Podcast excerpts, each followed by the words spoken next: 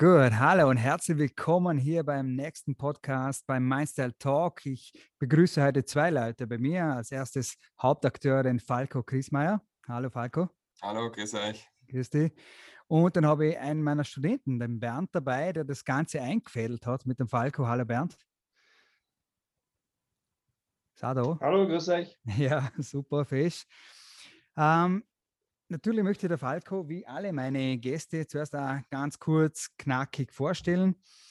Der Falco war 96 bereits im österreichischen Kader beim Skisprung Continental Cup und hat dort den damals äh, Platz 27 der Gesamtwertung belegt und in der Junioren-Weltmeisterschaft 97 in Kanada auch beim Einzelspringen und Teamspringen jeweils Bronzemedaillen eingefahren ähm, war dann von 2009 bis 2015 Sprungtrainer der österreichischen, äh, des österreichischen Weltcup-Teams und ist seit 2020 äh, bei den Finnen, also in der Nationalmannschaft dabei und ist gerade äh, von der WM relativ frisch zurück. Falco, äh, zuerst einmal Gratulation äh, zu den Leistungen bei der WM in, äh, de, deiner finnischen Leute. Zwei Silber, eine Bronze, wenn ich das so richtig im Medaillenspiegel raus habe. Ähm, gratuliere dazu.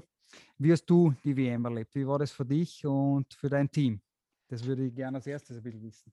Ja, man, vielleicht um das auch richtig zu stellen.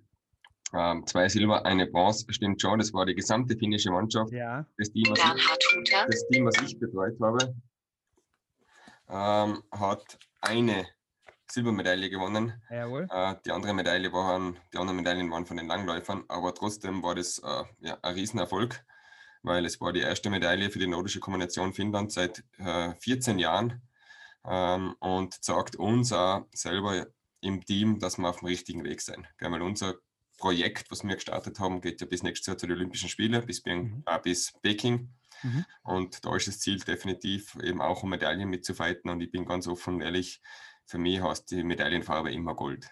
Ja. Dann ist einmal die, die Herangehensweise ganz klar, worum es geht und in welche Richtung das es geht. Super. Ähm, so für, ja, für, von deiner Sichtweise noch vielleicht ganz kurz zu den, nicht nur zu den Leistungen, sondern ich glaube, äh, so WM wie dieses Jahr mit den ganzen Umständen hat es ja noch nie gegeben. Äh, das ist uns auch bei allen bewusst. Äh, wie hast du das erlebt? Wie erlebt es Sportler oder die Sportlersicht die ganze Herangehensweise, bis es dann zum, zum Sprung X kommt.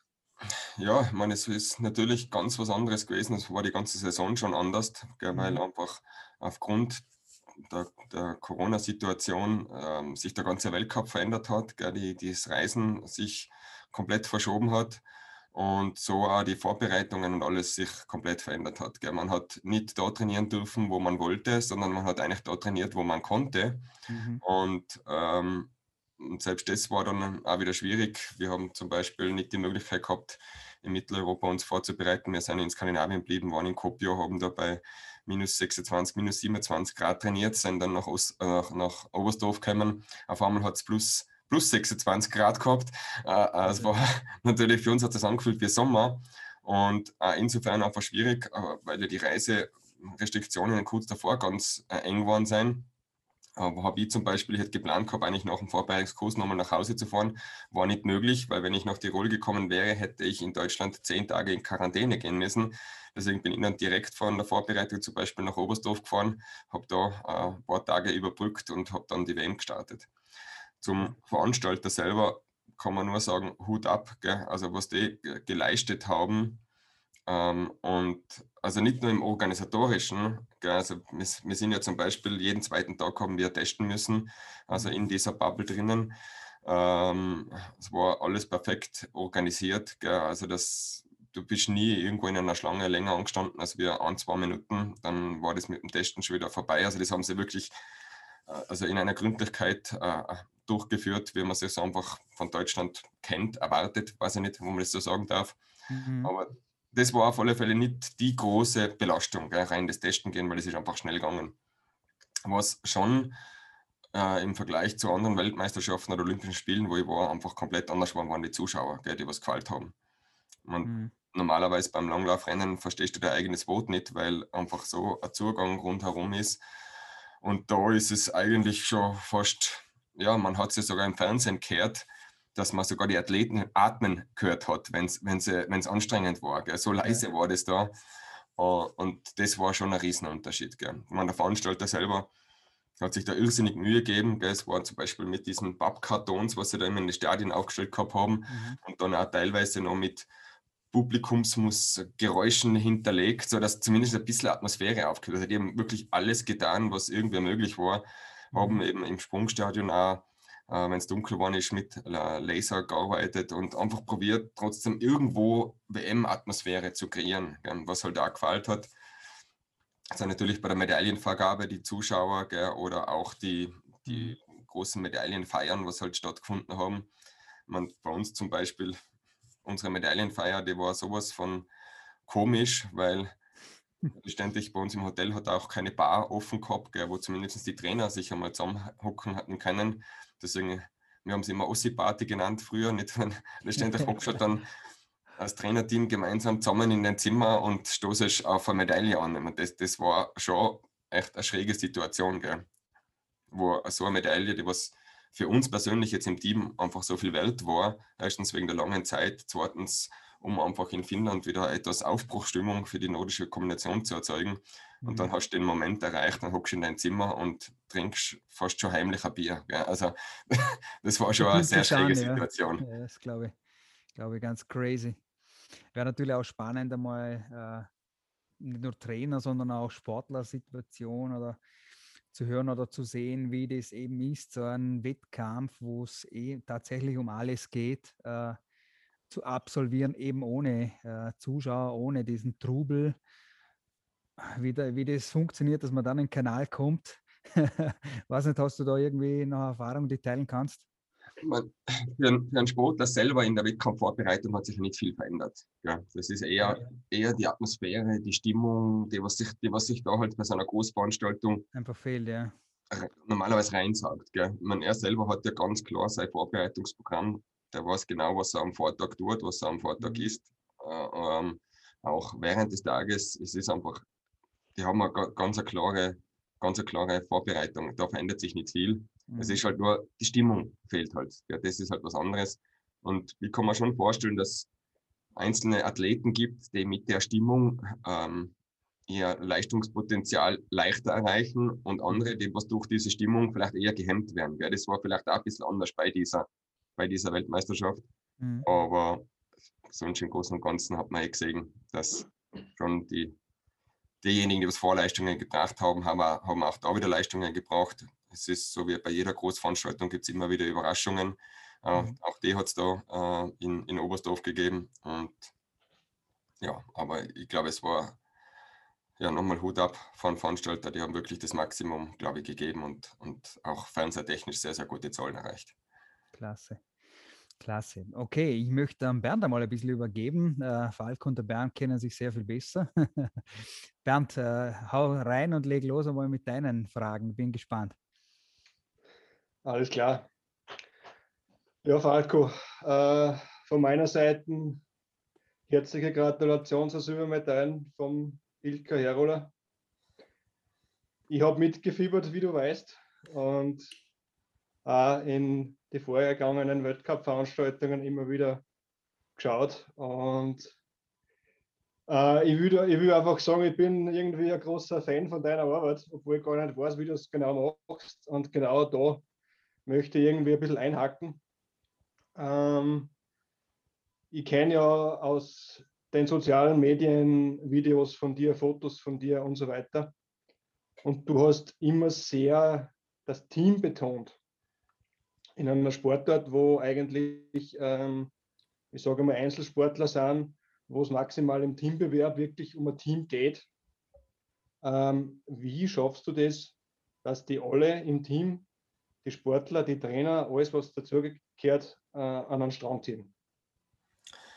Ähm, ich muss sagen, das war nicht meine Arbeit. Ähm, ich bin jetzt seit, seit Februar mit in einem Team dabei. Und da hat der Peter Kukkonen, der was das Team mittlerweile schon seit 2012 betreut, einfach schon sehr, sehr gute Arbeit geleistet. Gell? Also da zum Segen, es gibt in diesem Team, das hat vielleicht auch den Vorteil, nicht, dass es momentan ja Finnland eine eher als kleine Nation betrachtet wird. Und da gibt es einfach nur Zusammenhalten. Ansonsten kann man gegen die großen Nationen nicht bestehen. Mhm. Und das ich nicht nur innerhalb unseres Teams, sondern auch äh, innerhalb des Verbandes. Ja, dass auch Langläufer zum Beispiel mit Kombination und auch Skisprung mit Kombination sehr eng zusammenarbeitet und dann offen, offenen und ehrlichen Austausch gibt. Das heißt, es wird einfach aus den bestehenden Möglichkeiten probiert, das Maximum äh, rauszuholen. Was wir schon gemacht haben, ist, ähm, und das speziell jetzt in, in, im letzten halben Jahr, ähm, wir haben ein Bild geschaffen gemeinsam, wo wir einfach uns mit dem Team hingeguckt haben und gesagt haben, okay, um was geht's? Ja. Und zwar nicht nur eben um die Medaille, ja, weil jeder hat bis jetzt mit oder ohne Medaille bis jetzt gut leben können. Ja, aber was ist unser größeres Ganzes? Ja? Was, was ist unsere Vision? Was ist unsere Mission? Warum machen wir den Sport? Und das war ein ganz interessantes Brainstorming, was wir da gemacht haben, mit auch einem sehr überraschenden Ergebnis, weil Medaillen und die Einzelerfolge waren alle sekundär. Es ist darum gegangen, dass zum Beispiel die nordische Kombination, dass wenn sie alt sein und vor dem Fernseher sitzen, dass sie sie nach wie vor anschauen können.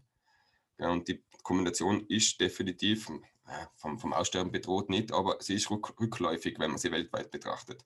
Also das ist ein Ziel gewesen. Oder zweites, zweite Vision ist, einfach durch die eigene Leistung Kinder zu inspirieren, wieder nordischer Kombinierer zu werden. Oder Menschen zu inspirieren, rauszugehen und sich in der Natur zu bewegen langlaufen zu gehen.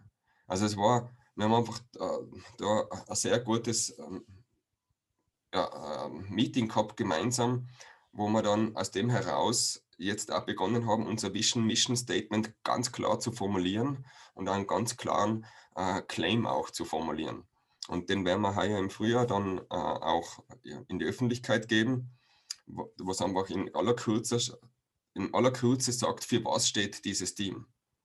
Und ich glaube, das Bild einfach für etwas Größeres zu arbeiten, als für deinen eigenen Erfolg, schworst der Team auch zusammen. Mhm. Ja, cool. Ähm, das nächste, was ich dir noch fragen wollte,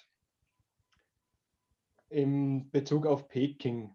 Ihr habt jetzt die Weltmeisterschaft hinter euch. Nächstes Jahr ist äh, Olympische Spiele in Peking. Ähm, wird die Arbeit dorthin aufbauend verändert oder bleibt sie da eher in die gleiche Richtung, wie es schon angefangen hat? Kommt was dazu, kommt was weg? Habt ihr aus dieser Saison irgendwas gelernt, was nicht braucht, was vielleicht dazu holen würdet? Ähm, Olympische Spiele sind einfach was Besonderes. Gell? Die finden alle vier Jahre statt. Und da heißt es einfach, die Leistung auf den Punkt zu bringen. Und meine persönliche Philosophie ist, als Trainer kann ich Menschen bis oder Athleten bis zu einem bestimmten Punkt begleiten. Ab einem bestimmten Punkt muss dann der Athlet selber eine Reife erlangt haben, wo er den letzten Schritt zur Weltklasse alleine geht. Da, da, kann, ich, da kann ich nur mal ja, teilweise unterstützen, gell? ein bisschen die Leitplanken vorgeben.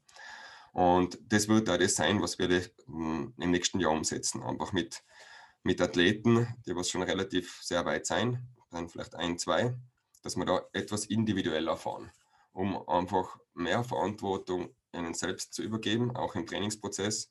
Und zweitens dann auch da die, die Kehrseite der Medaille ist, dass sie mit mehr ähm, Vertrauen und Selbstvertrauen hinter diesem Trainingsprozess stehen. Das heißt, das wird jetzt ja in der Planung werden die Athleten viel mehr in die Verantwortung nehmen, genommen, um einfach den besten Plan für sich selbst entwickeln zu können.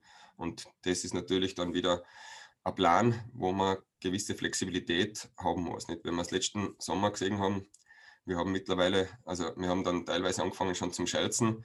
Wir sind nicht nur bei Plan B gelandet, sondern wahrscheinlich irgendwo bei Plan P oder S oder, oder Q. Also wir waren da schon ganz weit im Alphabet, weil man halt aufgrund der Corona-Situation so flexibel sein hat müssen. Das heißt, nach wie vor einfach das große Bild immer im Auge haben, aber im Zeitpunkt flexibel zu sein, um die richtigen Entscheidungen zu treffen, um dem großen Bild wieder dienen zu können. Mhm. Und das wird auch nächstes Jahr ganz entscheidend sein. Aber ich glaube, was vielleicht ganz wichtig ist auch für die ganzen Zuschauer, Bernd, ist, ähm, dass wir sehen, woher kennen wir zwei uns eigentlich? Bitte, weil, raus damit. Das, das wäre jetzt mein nächstes Thema gewesen, weil es mir eigentlich schon einen, einen äh, zwei Wörter dazu gegeben hast. Ähm, für die Zuschauer da draußen, der Falco und ich kennen uns seit vielen, vielen Jahren. Wir waren zusammen in Stams im, Ski, im Skigymnasium als Skispringer in der gleichen Trainingsgruppe. Haben natürlich auch den einen oder anderen äh, schönen Wettkampf und die eine oder andere schöne und die eine oder andere schlechte Zeit erlebt. Und im Gegensatz zu mir hat der Falco seine Karriere weiterverfolgen können und dürfen und ist dann schlussendlich auch im Weltcup gelandet. Und da würde ich jetzt genau setzen. Du hast vorher gesagt, der letzte Schritt zur Weltklasse obliegt dem Athleten selber. Du warst damals im Weltcup. Ich weiß, das war dein Ziel damals.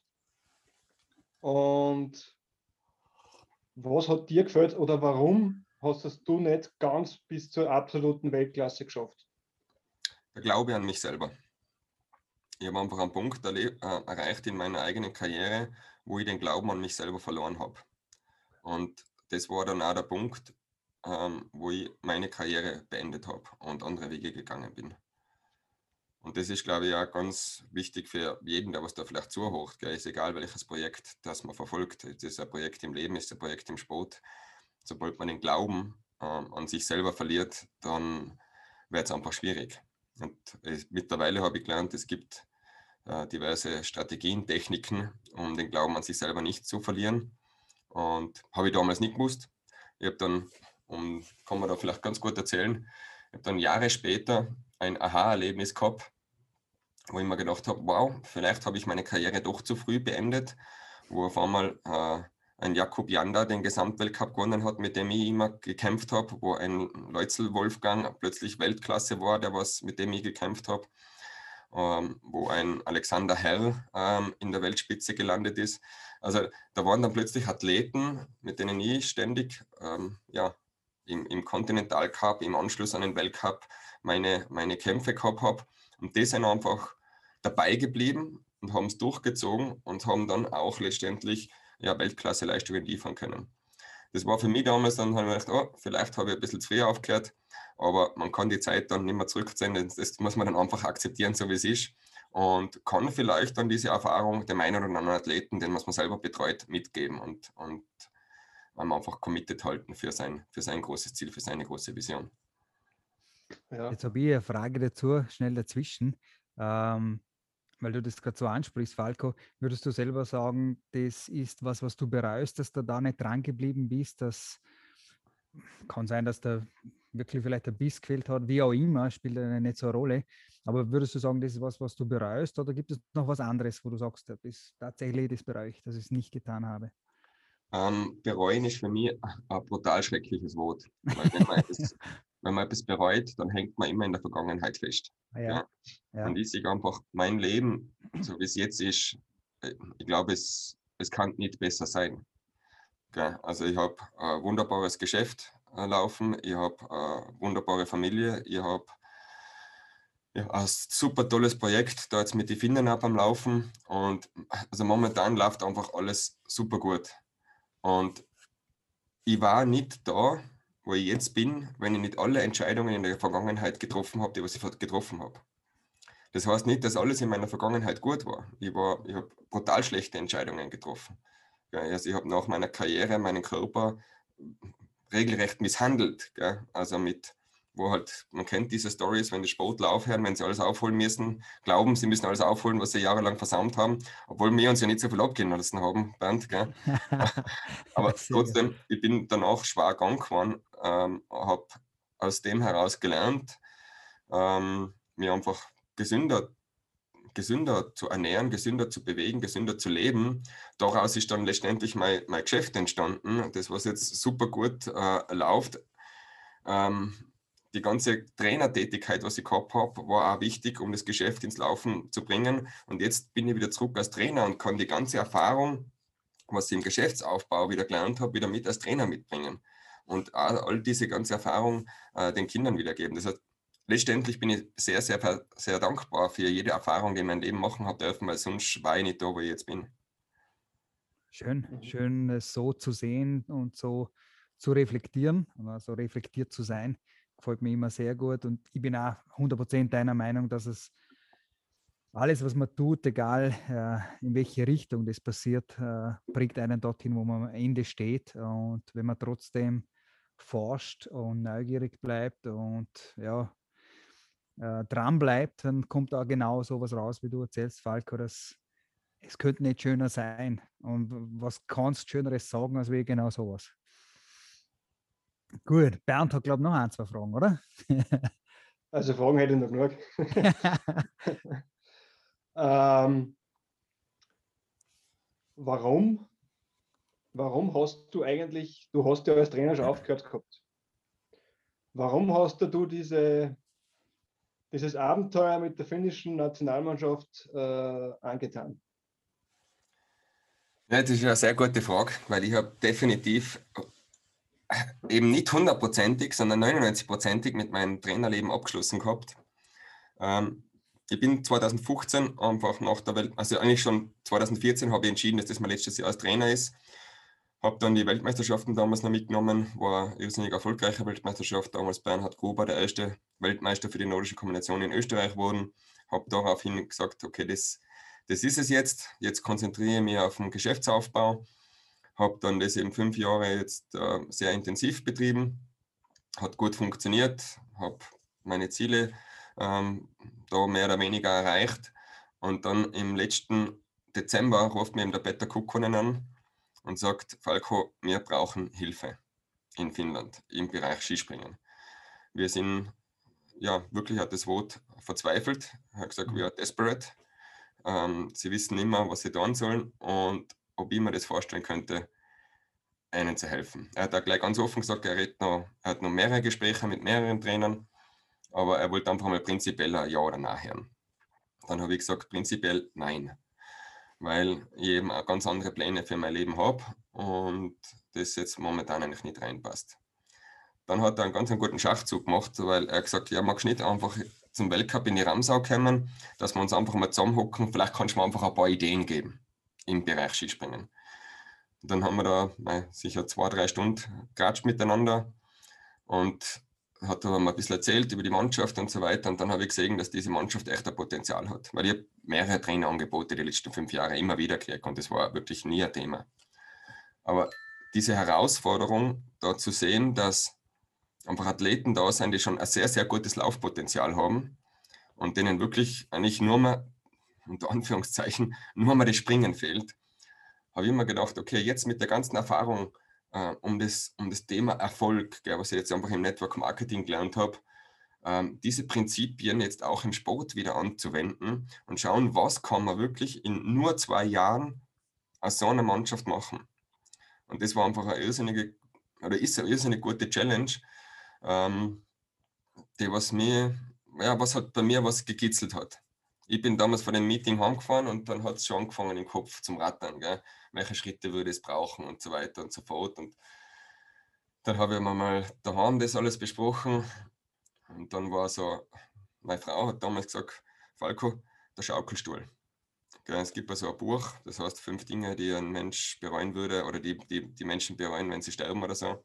Und da gibt es eine Episode drinnen, wo eine Person auf dem Schaukelstuhl sitzt und aufs Leben zurückschaut und sich nur denkt, was habe ich alles nicht getan. Und die Esther, eben meine Frau, hat dann damals zu mir gesagt, Falco, denk an einen Schaukelstuhl. Und dann habe ich gedacht, ja, wenn ich es aus der Perspektive sehe, dann möchte ich es machen.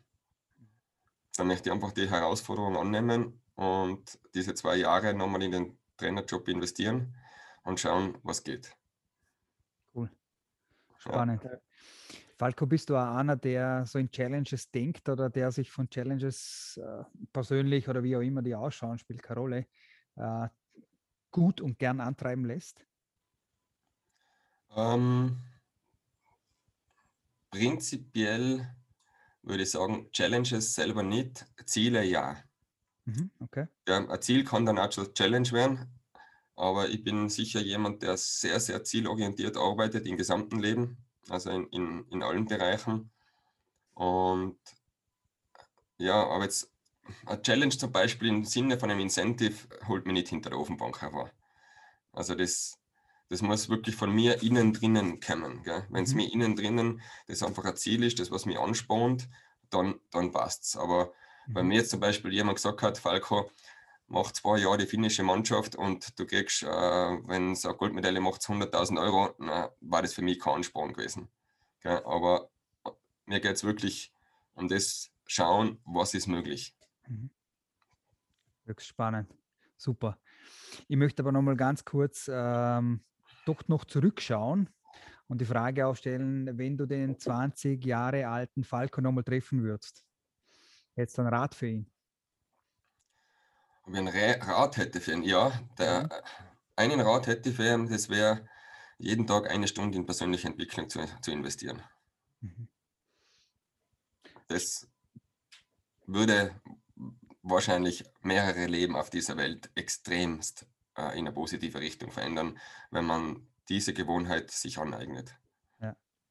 Da möchte ich einhaken, bitte.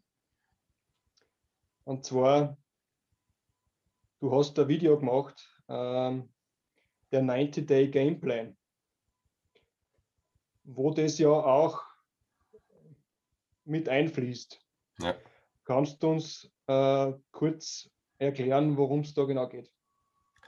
Also das Konzept ist ganz einfach. Gell? Mit der 90-Day Gameplan, das ist nur ein Timeframe, einfach wo in einer kurzen Zeit einfach ja, viel investiert wird. Aber das Konzept ist im Prinzip immer dasselbe. Gell? Wenn man irgendwo hin will im Leben, dann muss man genau wissen, wohin. Und der erste Schritt ist schon mal genau hinzuschauen, wo bin ich denn jetzt? Gell? Also ehrlich zu sich selber sein. Gell? Wo bin ich jetzt und was hat dazu geführt, dass ich da jetzt bin? Und dann kann mir Gedanken machen, wo möchte ich gern sein? Und dann muss ich einfach wissen, okay, was gehört dazu? Gell, weil wenn ich nicht bereit bin, die Arbeit zu investieren, die was notwendig ist, um dahin zu kommen, wo ich hin will, dann ist ein Wunsch oder ein Traum, aber kein Ziel. Und dann ist eben ein Schritt, wo du vielleicht jetzt angesprochen hast, dazu wahrscheinlich, wenn ich, da, wenn ich jetzt da bin und ich möchte dahin, werde ich andere Fähigkeiten und Fertigkeiten brauchen, um dieses Ziel zu erreichen. Und da ist eben auch wichtig, jeden Tag an sich selbst zu arbeiten, um diese Fähigkeiten und Fertigkeiten zu erlangen, weil dann kann man, dann passiert nämlich Magie, man, man erweitert seine Komfortzone, ja, in der man handelt und diese Handlungen werden einfach ja, äh, spielerisch und leicht und dann kann man plötzlich die richtigen Schritte setzen, um an dieses Ziel zu kommen. Und deswegen ist einfach diese persönliche Entwicklung, dieses persönliche Weiterarbeiten an sich selber wahrscheinlich die beste Investition, was man in seinem gesamten Leben machen kann. Ich glaube, der Bernd und ich sehen das auch so, oder? Auf jeden Fall. Ja. Äh, ich, zu, mir, zu mir persönlich, es ist ja so gewesen, wie du vorher gesagt hast, Falco, wir haben uns ja groß, nicht großartig was abgehen lassen äh, in unserer aktiven Karriere. Und aber bei mir war es definitiv auch so, obwohl ich es nicht so weit braucht habe wie du, dass ich danach einmal glaubt habe, alles nachholen zu müssen, was nur irgendwie ich versandt habe. Und genau dieses ähm, in mich selber investieren, in diese Stunde für mich selber, für Persönlichkeitsentwicklung. Und wenn es nur eine Stunde lesen ist, äh, mit gehaltvollen Inhalt und so weiter. Ähm, also ich habe da lang gebraucht, bis ich das wirklich gelernt habe. Und ich bereue es aber auch nicht, dass ich so lange gebraucht habe, weil die Erfahrungen, die ich in der Zeit gemacht habe, äh, haben mich eigentlich trotzdem zu dem Menschen gemacht, der ich jetzt bin und mit dem ich total gut leben kann. Ähm, eine Frage habe ich noch zu diesem 90-Day-Game-Plan den hast du wahrscheinlich ja auch in deiner Mannschaft implementiert, beziehungsweise mit den einzelnen Athleten besprochen, wie auch immer. Ähm, du wirst ja auch ein paar dabei haben. Ich meine, jetzt äh, Ilka zum Beispiel hat sicherlich das Potenzial, dass er ums Stockerl mitkämpft. Du wirst aber auch welche dabei haben, die das Potenzial nicht haben. Hm. Wie hältst du die, die das Potenzial nicht haben, bei Laune, dass die total motiviert sind für von mir aus Peking, für World Cup, für Großveranstaltungen?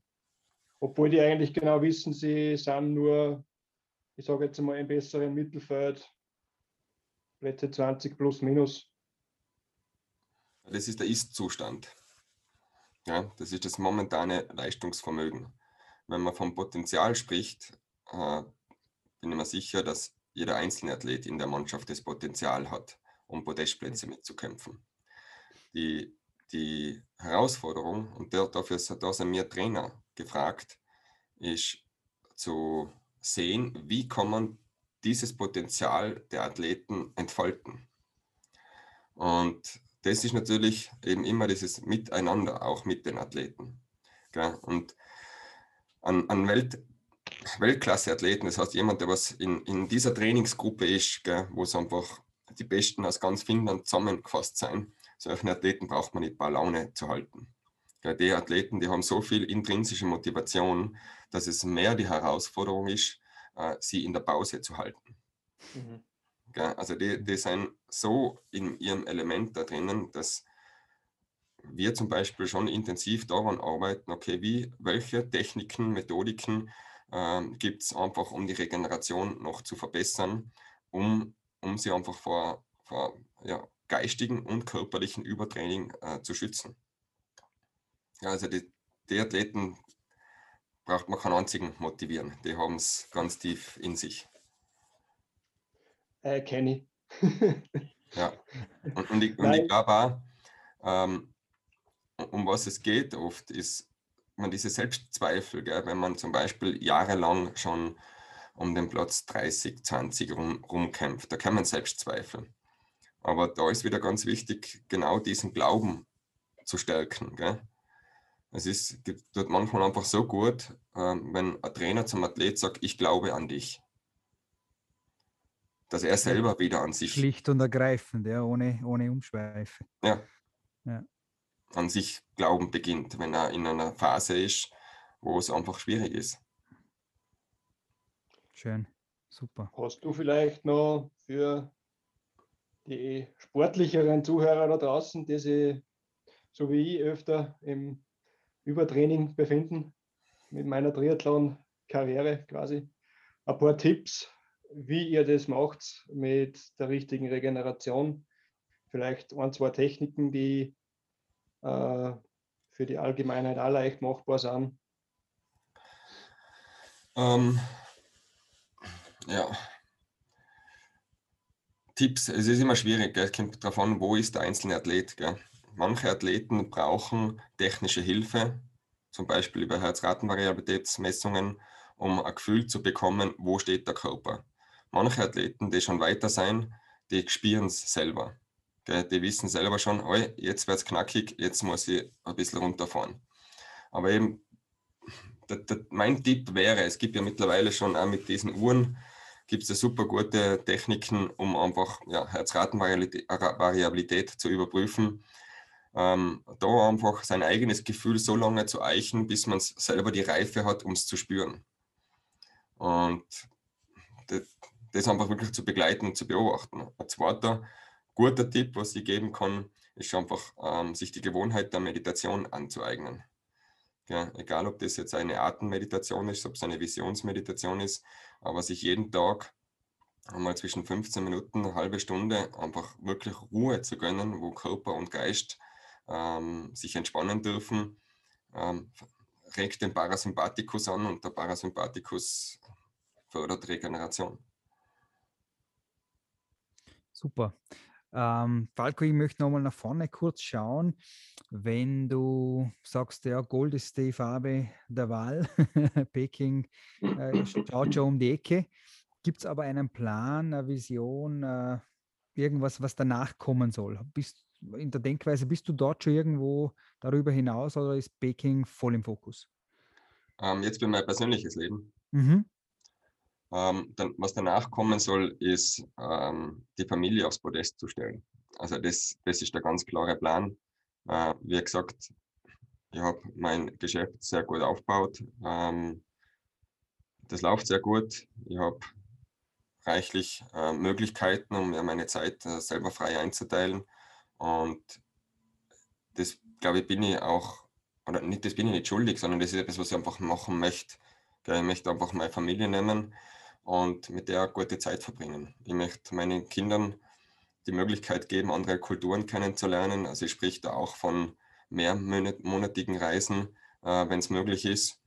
Sie einfach ja, in andere Kulturen aufwachsen zu lassen, auch das zu spüren zu dürfen, einfach den Weitblick zu kriegen und um ihre sozialen Fähigkeiten zu verbessern, weil ich einfach der felsenfeste Überzeugung bin, dass soziale Fähigkeiten in der Zukunft das A und O sein, weil Rechnen brauche ich mir mit dem Gerät nicht mehr messen.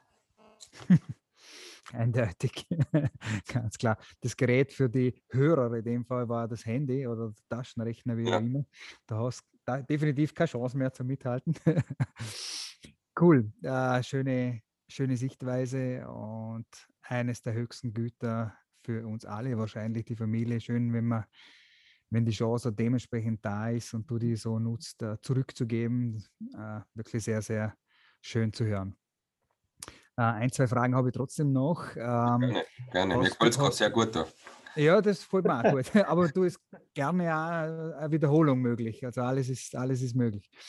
Ähm, hast du irgendwelche Mentoren oder Menschen, kann man jetzt Mentoren nennen oder wie auch immer, gehabt in deinem Leben, wo du sagst, die haben mir so viel mitgegeben oder die haben eine entscheidende Situation, die so viel verändert hat äh, mit diesem Menschen, ähm, oder halt auch noch mit dir tragst? Gibt es da irgendwas Bestimmtes? Also mein allererster Mentor, den wird der Bernd auch ganz gut kennen, das war der Richard Schallert, das war unser Trainer damals. Ähm, der war definitiv für mich in meiner persönlichen Entwicklung als Sportler und als Mensch eine sehr prägende Person. Der, der hat, wir sind damals mit 14 Jahren ins Skigymnasium gekommen. Ähm, der Richie war meine ganze Train äh, Athletenlaufbahn mein Trainer. Das heißt, mhm. einfach in der Zeit von 14 bis 20 Jahren ähm, war der wahrscheinlich ja nicht nur Trainer, sondern auch Vaterfigur. Ich glaube, ich kann mich sogar mal erinnern, dass ich versehentlich Papa zu ihm gesagt habe. Ähm. dann dann hat es gestimmt, ja, dann hat es passt, die Verbindung.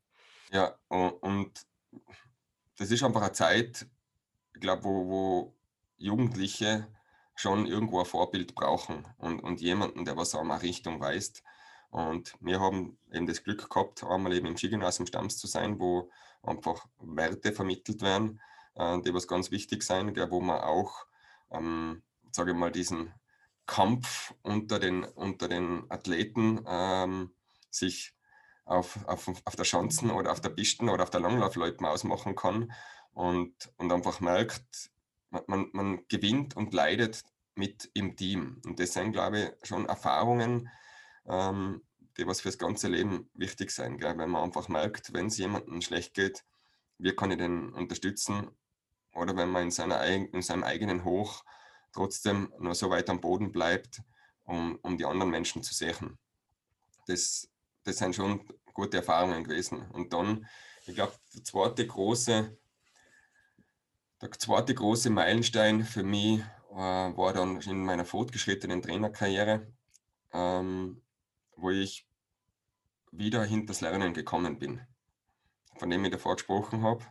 Eben diese, diese eine Stunde am Tag, halbe Stunde, Stunde zu investieren, das muss ja gar nicht immer so viel sein. Gell? Ich sage auch zu alle Partner, die ich mitbetreue, das Commitment, was da wichtig ist, ist einfach jeder Tag. Gell? Und wenn sich einmal abends nur mal fünf Zeilen ausgehen, weil, das da die, weil dir die Augen zufallen, dann seien es nur fünf Zeilen. Aber das Commitment und dieses Vorhaben, zumindest haben, jeden Tag etwas zu tun, um sein eigenes Potenzial entfalten zu können. Und wie ich das Konzept verstanden habe und in mein Leben implementiert habe, und zwar so implementiert habe, dass ich gar nicht mehr darüber nachdenken muss, hat sich auch viel verändert. Und in dem Zeitraum sind dann einfach irrsinnig viele Mentoren in Form von YouTube-Videos, Büchern, äh, Vorträgen und so weiter in mein Leben gekommen, wo ich gar nicht sagen kann, jetzt wer jetzt da vielleicht den größten Input gehabt hat. Gell? Man, ein Buch, ähm, was ich vielleicht am öftesten gelesen habe. Das ist äh, im Englischen heißt es mein Think It, im Deutschen glaube ich heißt Heile deine Gedanken. Ähm, das hat sicher sehr viel mit mir, mir gemacht. Also Napoleon Hill, ja. ja. Ja, genau. Von, Richtig. Ah, nicht, nicht Napoleon Hill, äh, es ist von James Allen. Okay, ja, jetzt bin ich falsch. Passt. okay. Ja. Also mein Think It ist äh, absoluter Klassiker in der Persönlichkeitsentwicklung.